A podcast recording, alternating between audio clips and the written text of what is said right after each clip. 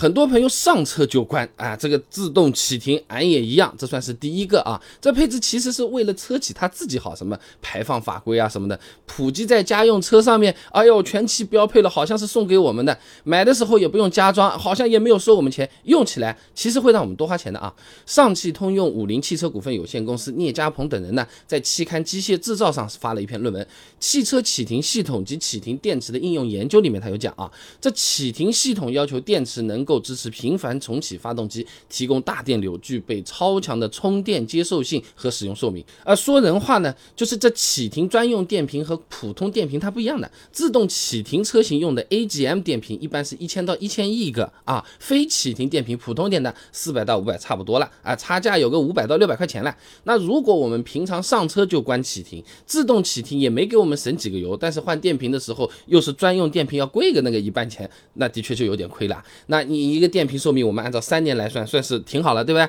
一台家用车开个十年，这个配置让我们多花一千五百块钱啊。那第二个鸡肋的配置是大灯清洗，这个这个配置不像前挡风玻璃清洗那么直观啊，哎，我们自己也不太看得到，这个头低下去也够不着。那而且呢，一下子在大灯上面滋这么多水啊，你开车的时候路上你沾点灰尘啊，沾点脏的，前脸啊一下子就糊掉了，特别容易搞脏。那车企会弄这个配置呢，不是因为它有多么实用，或者体现出这个车多么先进和高级。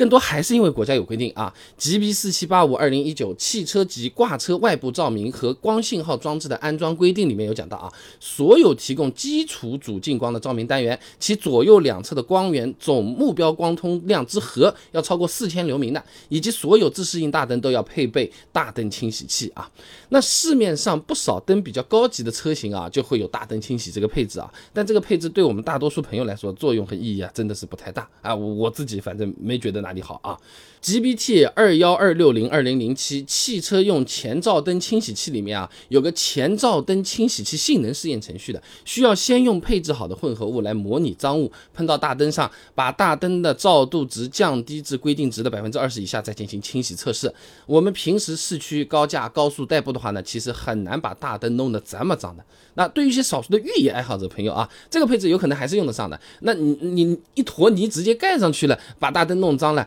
那你不用自己下车也可以把它冲掉啊啊！但我们这些没那么多出去玩的这种朋友的话，哎，有可能就不太用得上了啊。而且呢，我们有了这么一个配置，不小心前部咔嚓一下发生一个剐蹭，哎，搞了不好这个小小的一块东西，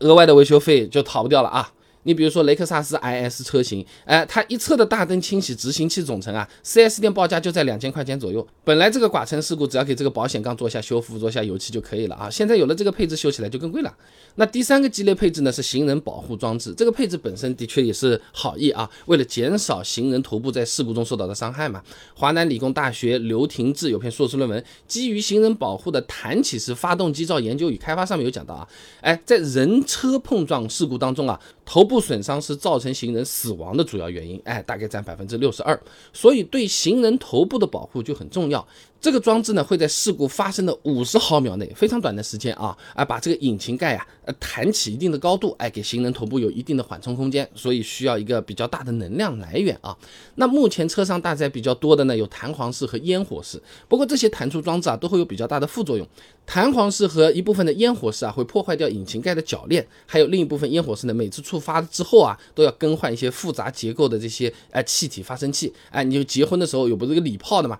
啪一下啊，这这一次性放完了，你就得买新的啊，听起来不错啊，又能保护行人，是不是？